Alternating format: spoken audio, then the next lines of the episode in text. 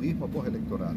Presidente de la Junta revela que el transfugismo no está prohibido en la ley de partidos políticos. Estos subsidios extraordinarios a los combustibles han aportado a mantener la estabilidad. Gobierno vuelve a congelar precios de los combustibles y asume subsidios por más de 300 millones. Arrestan ex agentes de la DNCD y del CESAC vinculados al decomiso de 60 kilos de cocaína en Portugal. Nos veremos entonces en la corte. Tribunal dicta 18 meses de prisión contra Jairo González acusado de estafa con criptomonedas. Estamos trabajando de manera unida. Policía asegura criminalidad ha bajado hasta un 60% en algunas direcciones regionales del país. Regidores de Jarabacoa declaran en estado de emergencia por incendio en vertedero en comunidad de Buenavista. Presidente Luis Abinader agota agenda en Atomayor y El Ceibo, inaugura varias obras y deja otras iniciadas. Y la República Dominicana lista para salir a defender los colores de la bandera nacional en el Clásico Mundial del Béisbol.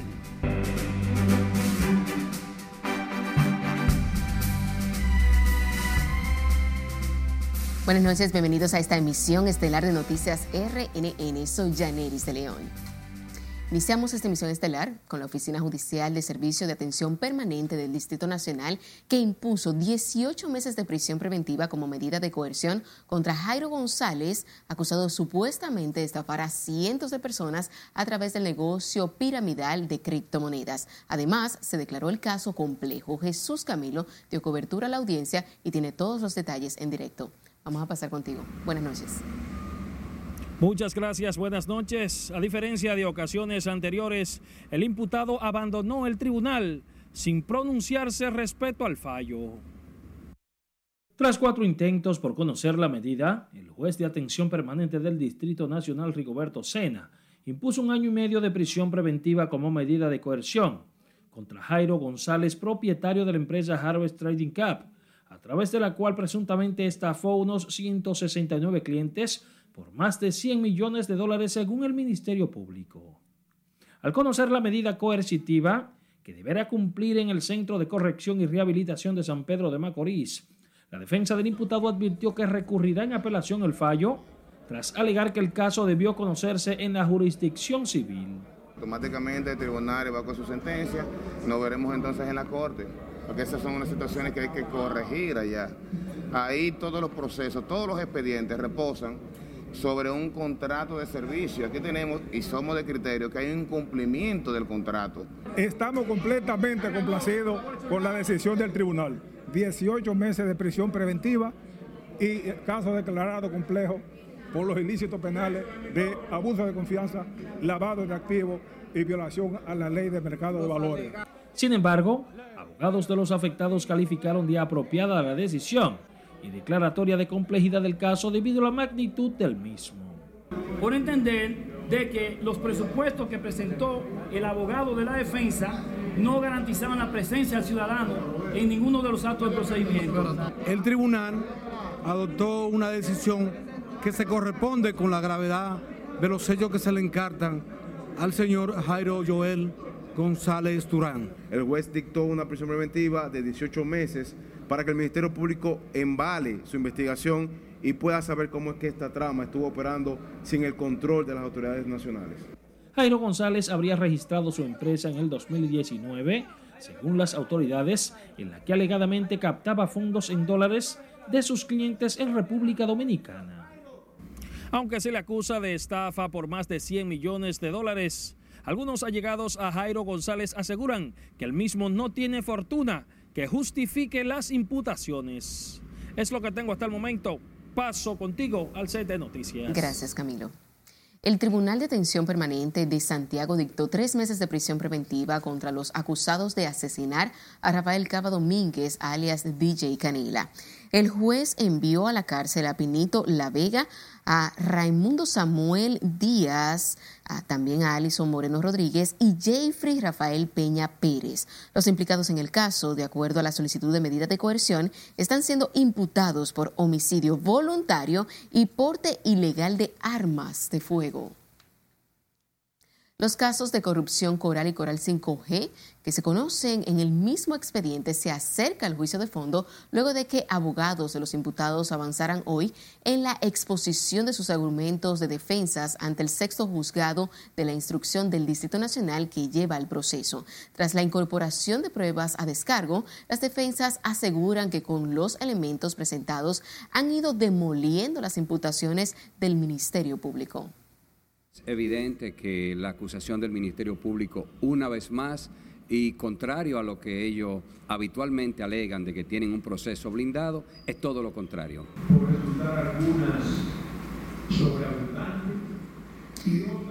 Al principio del mes de febrero, el Ministerio Público concluyó la lectura del expediente acusatorio y solicitó el envío a juicio de fondo de los 48 imputados en el proceso acusados de conformar un supuesto entramado corruptivo que alegadamente malversó más de 4 mil millones de pesos del erario. La audiencia fue recesada para el próximo lunes a partir de las 9 de la mañana. La DNCD y miembros del Ministerio Público de la provincia de la Altagracia apresaron a dos personas vinculados con el decomiso de 60 kilos de cocaína en el interior de varias maletas que salieron por el Aeropuerto Internacional de Punta Cana con destino a Portugal. Los apresados son el ex agente de la DNCD, Leovani Manuel Ubri Guzmán, y Jason Guzmán, ex raso de la Fuerza Aérea, adscrito al CESAC, mientras que los pasajeros detenidos en Portugal son el español Marlons Steven Florian y la holandesa Miguelina Paulina, detenidos al llegar a ese país con las maletas de drogas. El Ministerio Público y la DNCD siguen profundizando en la investigación para determinar si hay otros implicados. El vehículo en el que se trasladaba la doctora Silvia Peñaló, hija del exdiputado Rubén Peñaló, fue baleado a plena luz del día por policías vestidos de negro y encapuchados en Valverde Mao. En un audiovisual tomado en una cámara de seguridad se observa cuando la mujer conduce una jipeta Jeep Grand Cherokee, momentos en que seis individuos, sin mediar palabras o hacer señal para que se detenga, empezaron a dispararle. En el video se observa cuando la joven médico acelera y recibe el primer impacto de bala y luego al menos seis más, no obstante, logró escapar ilesa de los disparos. En otra información, un hombre hasta el momento no identificado mató a tiros próximo al vigilante de una financiera en Moca, municipio de la provincia Espaillat. La víctima fue identificada como Ramón Polanco Ciano, quien murió a causa de varias heridas de bala. El momento del ataque quedó captado en cámaras de seguridad. Un hombre a bordo de una motocicleta se presentó a la financiera APS, lugar de trabajo del hoy Oxiso, y le propinó varios disparos mientras forcejeaba para quitarle lo que aparenta ser un arma de fuego. En tanto que la vicepresidenta de la República, Raquel Peña, encabezó una reunión este viernes con el ministro de Interior y Policía, la Policía Nacional, la Dirección Nacional de Control de Drogas y otros altos mandos policiales y militares, en la que se pasó revista a las operaciones policiales y al combate a la delincuencia. Nuestra compañera Laura Lamar nos cuenta más. Estamos trabajando de manera unida con un solo propósito, de reducir a su mínima expresión las acciones delictivas. El vocero de la policía, Diego Pesqueira, informó que durante el encuentro se pasó balance a los programas de combate a la delincuencia y la criminalidad, flagelo que de acuerdo a las autoridades ha disminuido. Tanto de este año, de lo que va de enero, eh, febrero y marzo, con eh, la fecha similar del de, eh, año 2022.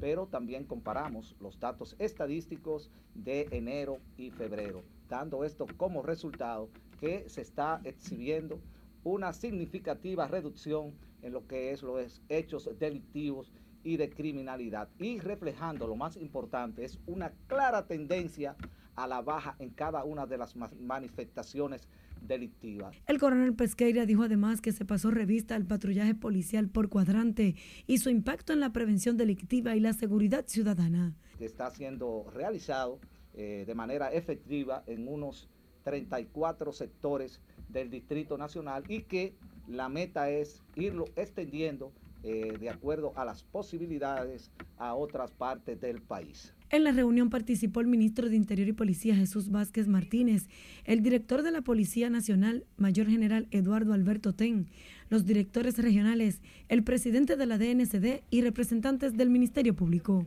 Laurila Mar, RNN.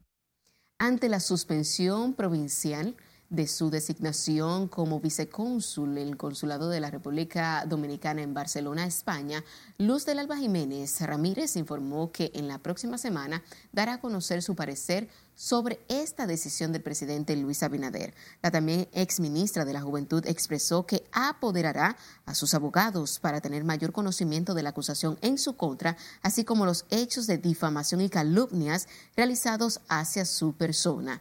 La ex funcionaria fue designada en el Ministerio de la Juventud en el año 2020 con el decreto 786-21 y cancelada en diciembre del año 2021 mediante el decreto 694-20. Y recuerde seguirnos en las diferentes cuentas de redes sociales con el usuario arroba noticias RNN a través de nuestro portal digital www.rnn.com.de porque actualizamos todas las informaciones todos los días. También recuerde escuchar nuestras dos emisiones a través de Spotify y de más plataformas digitales similares porque RNN Podcasts es una nueva forma de mantenerse informados con nosotros.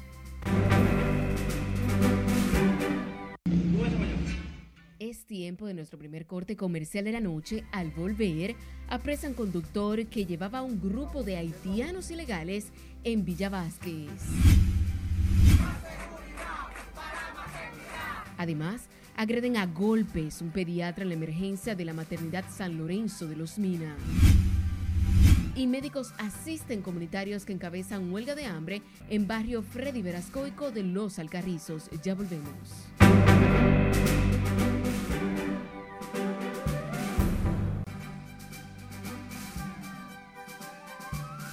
Irán y Arabia Saudita reanudarán lazos tras siete años de discordia, mientras que Rusia ataca a Ucrania con misiles hipersónicos. Lenz Alcántara nos amplía todas las informaciones en el resumen de las internacionales de RNN. Arabia Saudita e Irán acordaron restablecer las relaciones diplomáticas siete años después de que la embajada de Riad en Teherán fuera atacada en respuesta a la ejecución saudita de un clérigo chiita. La decisión pondrá fin a un largo enfrentamiento que algunos expertos llegaron a calificar como la nueva Guerra Fría de Medio Oriente. Ambos países restablecerán lazos diplomáticos y reabrirán sus embajadas dentro de dos meses. Rusia ha lanzado un ataque masivo, se considera el más grave en varias semanas. Contra una decena de regiones de Ucrania, hay al menos seis muertos entre Lviv y Dnipro por la ofensiva de madrugada y otros cuatro en Gerson por disparos de artillería. La defensa antiaérea de Ucrania ha logrado derribar 34 misiles de crucero y cuatro de los aviones no tripulados lanzados, todos de modelo Shahed de fabricación iraní utilizados con frecuencia por Moscú.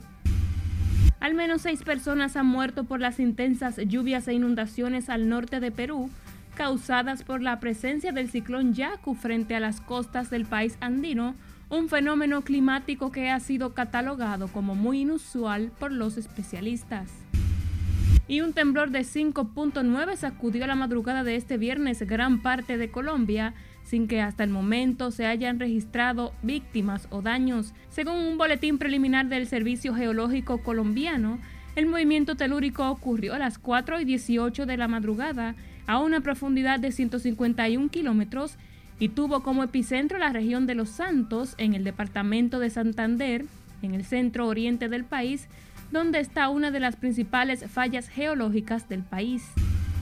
La primera ministra finlandesa Sanna Marin acudió hoy junto al presidente ucraniano Volodymyr Zelensky al funeral celebrado en Kiev por el carismático voluntario ucraniano caído en la batalla de Bakhmut, Dimitro Kistibailo, conocido como el Da Vinci de 27 años.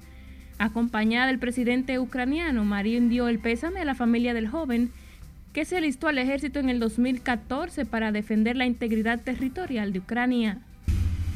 Otros cinco hombres fueron detenidos por el secuestro de cuatro estadounidenses y el asesinato de dos de ellos en la ciudad fronteriza de Matamoros, informó este viernes la Fiscalía General de Justicia de Tamaulipas, con lo que ya suman seis arrestos. El Papa Francisco se mostró dispuesto a revisar el celibato en el seno de la Iglesia Católica, ya que es una prescripción temporal de la Iglesia Occidental, afirmó en una entrevista publicada este viernes. No hay ninguna contradicción para que un sacerdote se pueda casar. El celibato en la Iglesia Occidental es una prescripción temporal. No sé si se resuelve de modo u otro, pero es provisoria en este sentido, señaló Francisco. En el resumen de las internacionales, Lenzi Alcántara, RNN. El embajador de Bélgica en el país aseguró este viernes que el haitiano es un problema del que República Dominicana no se puede separar hasta por razones geográficas. Nelson Mateo con todos los detalles. Um, el tema de, de los haitianos deben arreglarse entre haitianos. Para el embajador de Bélgica en Europa Occidental, la crisis haitiana es un tema de la comunidad internacional y no solo de República Dominicana y su gobierno. Es un tema muy delicado, muy, sensi uh, muy sensible ¿no? Uh, para, para, las autoridades dominicanas. En el viceministro José Julio Gómez hemos podido conversar sobre este tema que, que realmente es un, es un, problema para la isla porque están los dos países uh, aquí en la misma isla. El diplomático Jacques Bastien recordó que la inestabilidad política, económica y social de Haití afecta directamente a República Dominicana, por lo que la solución a ese problema siempre será de capital importancia para esta nación y más cuando se trata de la única relación comercial positiva con un balance comercial de 80 millones de dólares. Uh, de exportación hacia República Dominicana y la República Dominicana exporta alrededor de 90 millones de dólares a, a. Um, es, un, es un puesto interesante, pero podría aumentarlo de manera significativa. ¿no? Este viernes el Estado de Bélgica, a través de su cuerpo diplomático acreditado en la República Dominicana, dejó inaugurada la sede de su embajada, ubicada en el kilómetro 12 y medio de la Avenida Independencia, próximo al muelle de Jaina Oriental. Jean-Jacques Bastien tiene su oficina principal en La Habana, la cual es concurrente para Cuba, Haití y República Dominicana. Nelson Mateo, RNN. Miembros preventivos y de investigaciones criminales de CRIM, en conjunto con la Dirección Regional Noroeste de la Policía Nacional, apresaron al conductor de un vehículo marca Hyundai color gris que transportaba de manera ilegal a 14 ciudadanos haitianos indocumentados en el municipio de Villa Vázquez. El detenido es Juan Tavares, de 30 años, residente en la ciudad de Santiago de los Caballeros. El mismo fue sorprendido por los agentes policiales en medio de un operativo. En el interior del carro fueron capturados 14 haitianos. Estos serán enviados a la Dirección General de Migración, por lo que el chofer será puesto a disposición del Ministerio Público para los fines legales correspondientes. Y en Dajabón avanzan los trabajos de reconstrucción del Hospital Municipal de Partido, donde sus residentes valoran la importancia del avance del centro de salud, una obra muy demandada por años y nos ha hecho las explicaciones del lugar a fin de, que entendamos bien. Realmente se está trabajando en todas las áreas y hemos visto que las cosas que están haciendo le están haciendo de calidad. Porque realmente ya con el tiempo que esto tiene debió haberse terminado, pero él nos explicó algunas razones por las cuales eh, no se ha avanzado en la obra. Bueno, a mi entender va trabajando bien yo pensaba, porque realmente yo no sé nada de ingeniería, el ingeniero nos explicó y nos convencimos de que sí, que está trabajando y que tiene que seguir en ese mismo estado que está porque tienen que esperar que le entreguen el dinero, porque no le dan mucho dinero. Si no hay dinero, no hay trabajo. Con la construcción del centro de salud, cientos de pacientes de este municipio serán beneficiados con las atenciones primarias sin tener que salir de la zona. Nuestro corresponsal de la zona, Domingo Popoter, asegura que la obra era muy demandada en este municipio. El presidente de Gabinete de Salud advirtió un incremento de enfermedades tras la salida de médicos sin fronteras de Haití y la sequía que afecta al país, por lo que recomienda a la población adoptar medidas preventivas. Si le dice aquí, no tiene la historia. Y algo que se agrava, el Hospital de Médicos Sin Fronteras de City Solier fue quitado. Levantaron por las condiciones de seguridad. Eso nos dice a nosotros que tenemos que estar más atentos. También se afectaría el programa de vacunación el vecino país, lo que podría repercutir especialmente en comunidades fronterizas. Tenemos entonces el problema de Haití. Y ahí entonces la democracia de Haití recuperada sería una de las garantías que podemos llevar a que el cólera se controle. Pero no cólera, difteria, malaria, los planes de vacunaciones totales que nosotros estamos haciendo, porque recuerda que ellos tienen que hacer los programas de vacunación de polio, sarampión, difteria, tétano, tienen que hacerlo y ahora mismo está descontinuado. ¿Qué estamos haciendo? Aumentando nosotros nuestras áreas y el reforzamiento.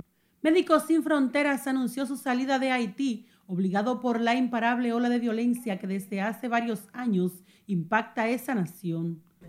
Bueno, que la cobertura que tenían de vacunación que ellos tenían en recuerdo 1.200.000 vacunas, va a dejar de aplicarse y le va a aumentar la mortalidad a ellos. Pero eso va a llevar a que sigan aumentando los casos y puedan entonces eh, tener contagio otras poblaciones cercanas a City Solier y eso sí entonces vendrían hacia acá.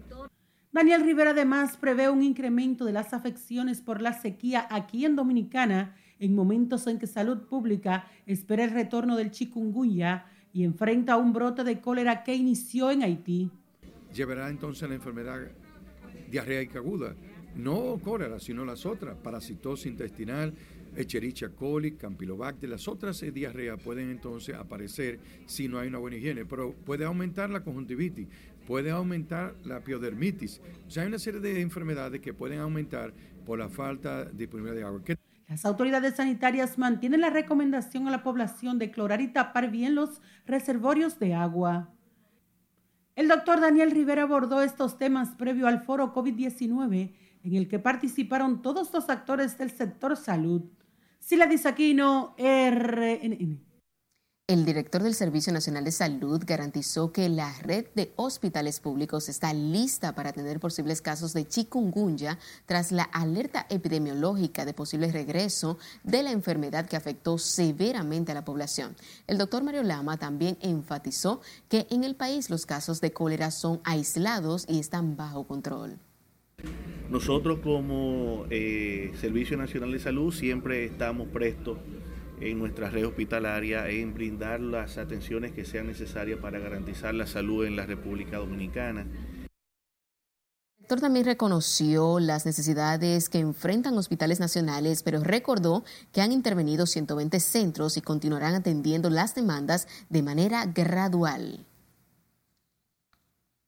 El presidente de las administradoras de riesgos de salud resaltó la importancia de mantener el actual sistema de seguridad social y advirtió los paros afectan a las ARS y también a los pacientes, mientras el Colegio Médico Dominicano avanzó que los nuevos acuerdos a los que arriban con el gobierno beneficiarán a pacientes y también a los médicos que la gente está recibiendo servicios de salud.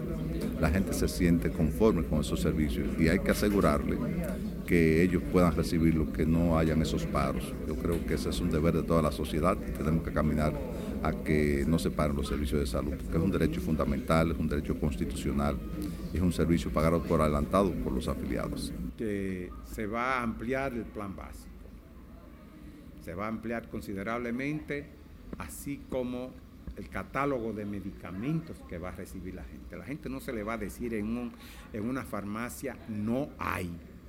Eso no lo vamos a aceptar y al que le suceda a eso podrá ir a la vida, pero que venga al colegio médico, porque el término no hay no se le puede decir a la gente ya más tiene abierto un canal de diálogo con el Colegio Médico Dominicano para poner fin a la crisis entre el gremio y las ARS, por lo que volverán el próximo miércoles a la mesa de negociación que encabeza la vicepresidenta Raquel Peña, donde esperan llegar a acuerdos definitivos. Los médicos del Hospital San Lorenzo de los Mina paralizaron sus servicios por varias horas este viernes en reclamo del incremento de la seguridad para frenar agresiones como la que ejerció la madre de una niña en la emergencia de pediatría contra la doctora Paula Mejía. Este caso que sucedió, sucedió en el cubículo de emergencia, en el cual se suscitó ese conflicto entre la doctora y esa paciente que vino a la institución. Desde el momento el hospital ha estado dándole todo el apoyo a la doctora. Nosotros censuramos esa y lamentamos mucho que haya sucedido este tipo de situación porque nuestro rol como institución es seguir fortaleciéndonos en todos los aspectos. El personal de salud emplazó al director del Servicio Nacional de Salud, Mario Lama, para que disponga su mayor número de personal de seguridad en San Lorenzo de Los Mina.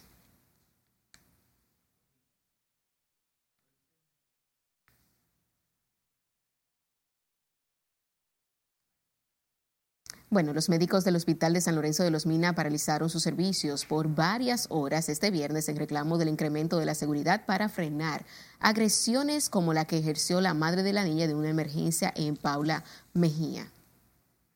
Fue el caso del máter, donde una compañera residente de primer año fue agredida brutalmente mientras hacía su labor en la emergencia por un familiar descontento que luego de darle la receta va a la farmacia y usted sabe cómo son los seguros, que por un punto, una coma, devuelven la, la receta, ella se devuelve la emergencia y de forma iracunda ella desarrolla su ira a través de, la, de los golpes con la residente, quien la agarra de prevenida, la extraña varias veces con la puerta de la emergencia y no contenta con esto, procede a darle un bofetón en la cara.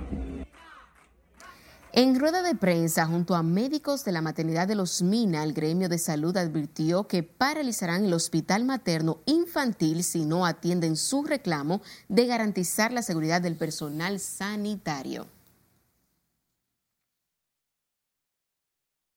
Varios médicos brindan asistencia a los refugiados del barrio Freddy Verascoico en su quinto día de huelga de hambre tras ser desalojados de sus viviendas de dicho barrio. Esto es en el municipio de Los Alcarrizos. Los médicos atienden deshidratación, dolor abdominal, malestar y debilidad general. Ricardo Núñez, Samuel Mora y Manuel Rafael Trinidad están en huelga de hambre para solicitar la pronta intervención del presidente Luis Abinader para que construyan sus viviendas en un lugar digno. Y nos llega una información de último minuto. Tres personas, hasta el momento no identificadas, perdieron la vida la noche de este viernes durante un accidente de tránsito en la autovía del Este, próximamente a la entrada de Juan Dolio. Se trata de una camioneta gris marca Toyota, la cual se impactó con un poste de de energía eléctrica incendiándose al instante. Versiones extraoficiales señalan que las víctimas venían desde San Pedro de Macorís. Al lugar llegaron unidades del Cuerpo de Bomberos, el Sistema de Emergencias 911, además de miembros de la Policía Nacional y la Dirección Nacional de Tránsito y Transporte Terrestre, DGCET. Obra esta que ayudará a potenciar es el turismo ecológico. Nos vamos a otro corte comercial cuando estemos de vuelta. Presidente Luis Abinader inaugura varias obras en Atomayor y otras provincias del país. Estos subsidios extraordinarios a los combustibles. Además, gobierno vuelve a congelar nuevamente precios de los combustibles. Y compañeros de maestra desaparecida en Bonao realizan piquete en reclamo a respuesta de las autoridades. Esta es la emisión estelar de Noticias RNN. No le cambien.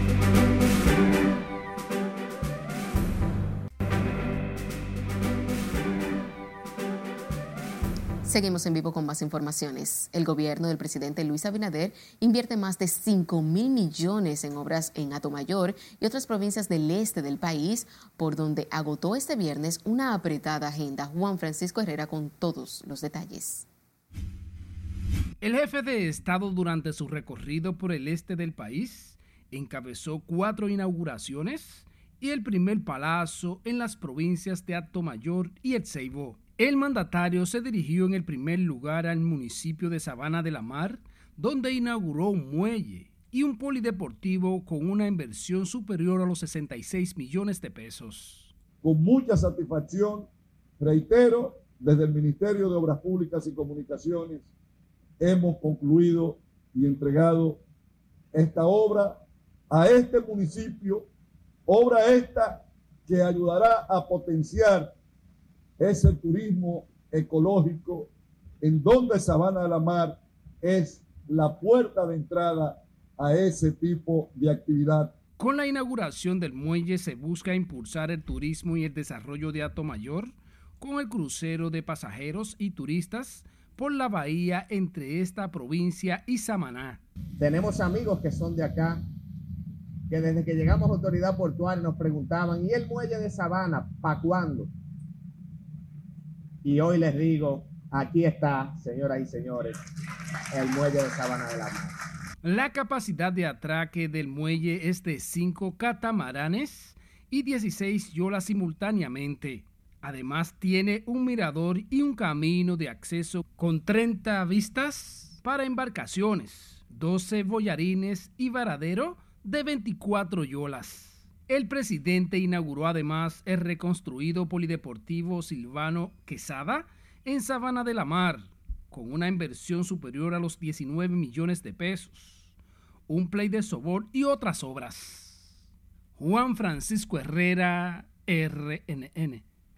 En otro orden, el Ministerio de Industria, Comercio y MIPIMES informó este viernes que el gobierno extiende la medida de congelación de precios de los combustibles a partir de la medianoche de este sábado. Industria y Comercio resaltó el informe del Banco Central sobre los subsidios que destina el gobierno a diversos sectores del país. Tal como anunció el Banco Central de la República Dominicana, estos subsidios extraordinarios a los combustibles han aportado a mantener la estabilidad, pero sobre todo al descenso de la inflación. La medida de congelamiento de precios se extiende una vez más y esta semana el gobierno dominicano asume una suma superior a los 300 millones de pesos para evitar alzas en los precios de los combustibles. El congestionamiento vehicular en las calles y avenidas del Gran Santo Domingo continúa representando un malestar para quienes deben desplazarse cada día a sus lugares de trabajo, establecimientos de salud y centros de estudio. Ciudadanos aseguran que los tapones impactan directamente su calidad de vida, además del estrés y el caos que generan en los choferes que permanecen hasta dos horas atascados en el tráfico vehicular. Muchos se han acostumbrado a salir más temprano de sus casas para llegar con tiempo a sus destinos y evitar los entaponamientos en las vías y autopistas. Dirigente choferil de Santiago, Juan Marte, califica de aplaudible y atinada la decisión del aumento del salario de un 19% aprobado por el Comité Nacional de Salarios. El presidente de la Central Nacional de Trabajadores del Transporte destacó además los esfuerzos del gobierno en mejorar la calidad de vida de los dominicanos. Es un acto que nosotros, o una acción que nosotros aplaudimos que nosotros consideramos puntual y atinada y que los trabajadores comenzarán a, percibir o a recibir su primer aumento el primero de abril, un 15%, y en enero el otro 4%. Es un aumento que refleja unos 3.990 pesos que todavía no necesariamente cubre las necesidades de bienes y servicios de los trabajadores, que no cubre la canasta básica. Marte dijo que a pesar de que este 15% no cubriría la canasta básica en su totalidad ni las necesidades de bienes y servicios de los trabajadores, pero que de a poco la gallina se llena el buche.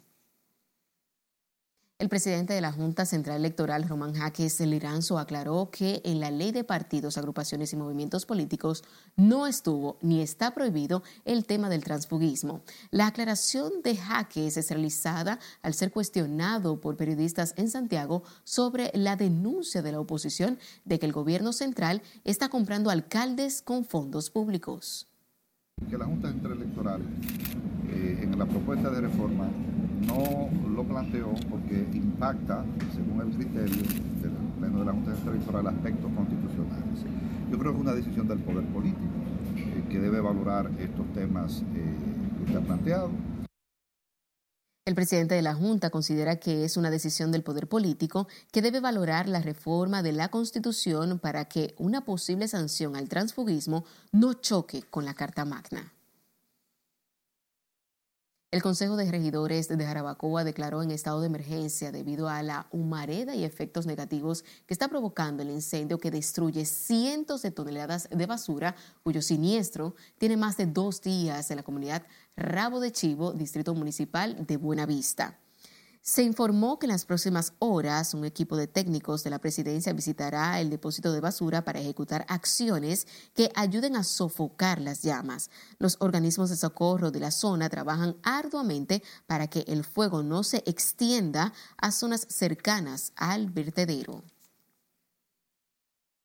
En otra información, miembros de la filial de la Asociación Dominicana de Profesores en Monseñor Noel y familiares de Daveiva María Mercedes Brache, la maestra que fue reportada como desaparecida hace 10 días, reclaman a la policía acelerar su búsqueda. Para llamar la atención de las autoridades, sus familiares y compañeros de trabajo montaron un piquete frente al Palacio de Justicia del municipio de Bonao para exigir informaciones concretas sobre el paradero de la profesora. Tras asegurar la angustia que están viviendo los allegados de Mercedes Brache, el miembro de la ADP en Bonao dijo que están haciendo lo posible para encontrar a la docente. Propietarios de varios locales en la Plaza Universitaria del Este de la Universidad Católica Madre y Maestra denunciaron que el administrador del recinto ha incurrido en una serie de irregularidades que van desde extorsión hasta embargos ilegales sin que esto llame la atención de las autoridades de la academia.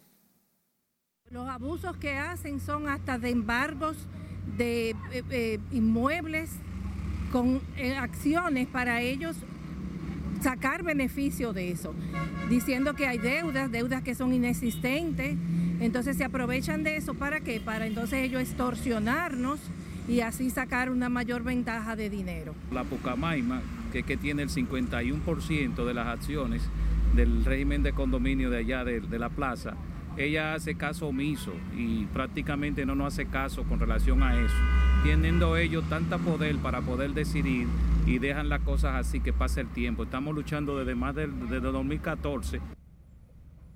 Criticaron que la administración de la plaza ha violado los reglamentos construyendo otras edificaciones prohibidas en los estatutos y que a pesar de que la Pucamaima tiene el 51% de las acciones, han hecho caso omiso al problema sin que hasta el momento se conozcan los detalles.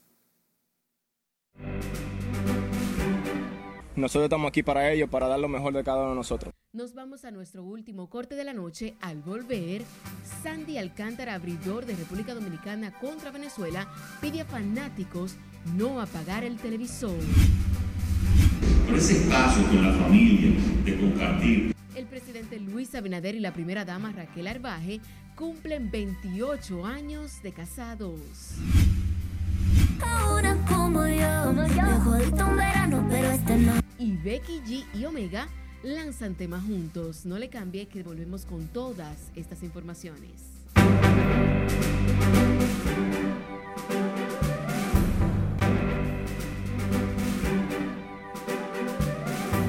Saludos, muy buenas noches. Feliz fin de semana. Previo al Clásico Mundial de Béisbol, Sandy Alcántara, que le lanza este sábado a Venezuela. Además, Julio Rodríguez y Nelson Cruz hablan para República Dominicana.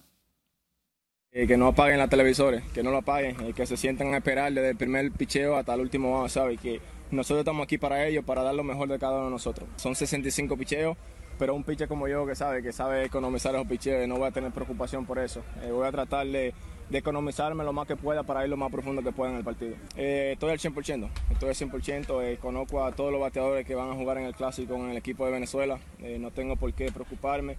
Eh, sé lo que tengo que hacer ahí en el montículo, eh, ¿sabes? Y es algo que, el sábado vamos a tener la oportunidad de, de poder competir. Eh, yo digo que esto es una experiencia muy similar, pero a la misma vez diferente, porque yo digo que hay más variedad en los peloteros que tienen la oportunidad de participar, así como la superestrella que está participando en este evento.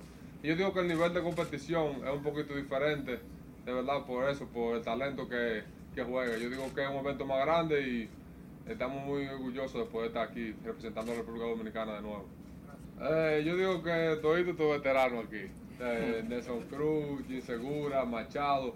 Yo digo que todos han tenido una buena experiencia eh, gente como José Reyes también, que lo tenemos alrededor aquí en el club. Yo digo que han compartido con nosotros su experiencia y eso nos ha ayudado a tener más confianza y saber básicamente lo que nos enfrentamos el día de mañana. Pero muy contento de estar aquí, yo creo que más que un honor es un, verdadero privilegio poder representar tu país eh, en lo que es la verdadera serie mundial. Aquí es que en verdad se, se disputan todos los países del mundo ah, y se compite con el mayor talento que puede conseguir cada equipo, cada país y sumamente contento de formar parte de este grupo y yo creo que la camaradería que se vive, la, la, armonía que se, que se vive, la buena vibra que se está viviendo en el clubhouse se va a reflejar en, en los partidos en el día de mañana. Atención, que llegó el que faltaba, Juan Soto en la casa. Llega a Miami de inmediato, se declara en óptimas condiciones. No tiene molestia en ningún sitio está ready, jugará defensa y donde lo coloque Rodney Linares. Nada que. Nelson Cruz dijo, llega el viernes, no se preocupen, y llegó. Es la piedra angular de ese equipo. Por otro lado, David Ortiz, de papi a papi, acompaña a Dari Yankee en el anuncio de que Dari Yankee es el embajador del Clásico Mundial 2023. Y de paso, su canción Chispa es la oficial del evento. Dari Yankee dice que como él ya se retiró, ahora se va a concentrar en el deporte. Tiene un equipo profesional de béisbol invernal en Puerto Rico y tiene muchísimas cosas más. Y esta es la canción. Esta es la canción Chispa. Lógicamente. ¿Quién sale ahí? Todo el mundo, pero más los, dominicanos. Dice Dari Yankee que el único problema que él tiene es Dicho sea de paso, David Ortiz fue que le puso el tema. Que Puerto Rico siempre está en el grupo de República Dominicana. Así nunca se van a ver en una final. Y David Ortiz le dijo, pide, ahora que tú eres jefe, que lo saquen del mismo grupo a ver si nos enfrentamos y que pase lo que tenga que pasar. Yo estoy emocionada. Vamos a gozar. Será a las 7 el primer lanzamiento del señor presidente de la República, Luis Abinader. A las 7 y 8 comienza la acción. Y a eso de las 11 ya hemos ganado. Imperdible. Gracias, Manny. La Dirección de Equidad de Género y Desarrollo del Ministerio de Educación reconoció este viernes a un grupo de mujeres que se han destacado y aportado al desarrollo del país. El reconocimiento se enmarca en la campaña Pasos de Mujer que desarrolla esa institución para visualizar los aportes de las féminas que han contribuido a cerrar las brechas en la sociedad, promover una educación en valores y construir un mejor país. Es propicio este día reconocer y visualizar los aportes de aquellas mujeres que han hecho posible la, romper esas brechas de desigualdad que existen en esta sociedad. El Ministerio de Educación está comprometido con este tema trascendental de la igualdad entre hombres y mujeres. Es algo que está en nuestra Constitución, que establece la educación de calidad integral para todos en la actividad se resaltó el rol de la mujer en la educación, la importancia de luchar contra la discriminación, promover la equidad de género y romper con los estereotipos. Y con motivo del Día Internacional de la Mujer, la Junta de Desarrollo Gualé realizó un encuentro en el que fueron reconocidas decenas de mujeres, ejemplo de humildad, compañerismo, formadoras y multiplicadoras de valores. La presidenta de la Fundación, Arelis Morán, manifestó su satisfacción al reconocer la labor admirable de féminas en cada una de sus áreas. Bailes, cantos y entrega de insumos caracterizaron el desarrollo de la actividad en la que más de 100 personas compartieron como una familia y otras figuras de la televisión fueron reconocidas. En otra información, el presidente Luis Abinader y su esposa, la primera dama Raquel Arbaje, celebran hoy, este viernes, 28 años de matrimonio caracterizado por derroches de amor en público y en las redes sociales. Laura Mar nos cuenta. Como yo defino a mi papá como una persona muy sabia. La historia de amor de esta pareja inició en el 1990 cuando ella apenas tenía 19 años y él 22. Tras cinco años de noviazgo, decidieron unirse en matrimonio sin imaginar que casi tres décadas después seguirían tan enamorados como el primer día. Luis no se doblega a lo que él entiende que es correcto. El matrimonio presidencial ha procreado tres hijas y según han expresado está basado en el respeto y la comunicación. Al llegar a su 28 aniversario de relación matrimonial, entre los afanes y la responsabilidad que conlleva gobernar el país, estos dos últimos años han sido quizás en los que menos tiempo el mandatario ha podido dedicar a su familia, por lo que la primera dama considera apropiado que su esposo se tome una semana de vacaciones para celebrar el amor, dejando las riendas de la nación en manos de la vicepresidenta Raquel Peña y su gabinete. Esas vacaciones, con su, donde quiera que sea, en el país, donde fuese, pero ese espacio con la familia, de compartir, de invitar a los abuelos para que estén con sus nietos, eso es. En actividades donde la primera dama suele acompañar al mandatario, a pesar de su apretada agenda, siempre trata de aprovechar al máximo los momentos que pasa junto a su amado esposo. De buscar esa privacidad y a la vez poder ser tú frente a todos, muchas personas en el ámbito político que podrían no pensar igual que tú. Sin embargo, la celebración de estos 28 años de matrimonio no pasará inadvertida ya que el presidente Abinader aseguró que a su regreso de la ciudad de Miami, donde lanzará la primera bola en el Clásico Mundial de Béisbol, festejará junto a su amada esposa su gran historia de amor.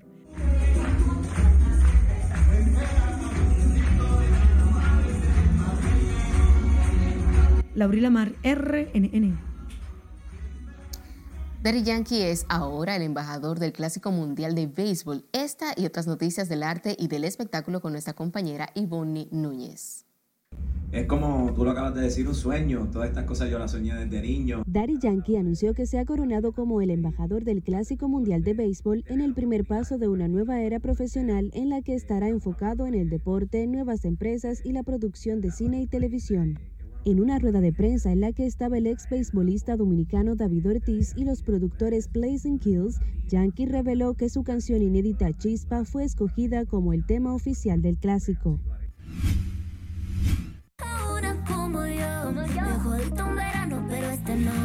La estrella latina Becky G lanzó al mercado el sencillo y video que grabó con el intérprete de merengue Omega el Fuerte mientras trabaja en su primer disco de música regional mexicana con el que quiere rendir tributo a sus abuelos inmigrantes y a su querido México. Arranca es el contagioso merengue con fusión de ritmos que grabó con el dominicano, que se suma así a la larga lista de los artistas latinos con los que la cantante ha grabado el tiempo que contigo y me dejaste sin idea.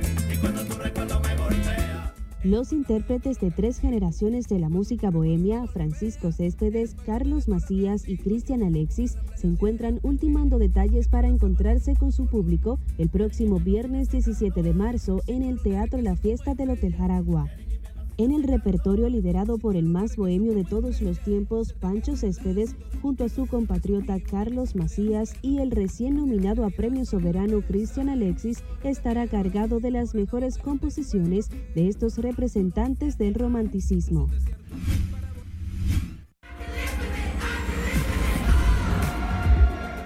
El Festival de Música Isle of Light tendrá lugar mañana sábado en el Faro de Punta Torrecilla con una gran cartelera de talentos y novedades que mejorarán la experiencia de los fanáticos de la buena música. Según sus productores, esta séptima edición promete ser más grande y variada, con una alineación más completa de artistas, un nuevo escenario completamente techado, comida, bares, entre otras atracciones. En RNN Diversión, Ivonne Núñez. Sin tiempo para más, finalizamos esta emisión estelar de Noticias RNN. Feliz resto de la noche.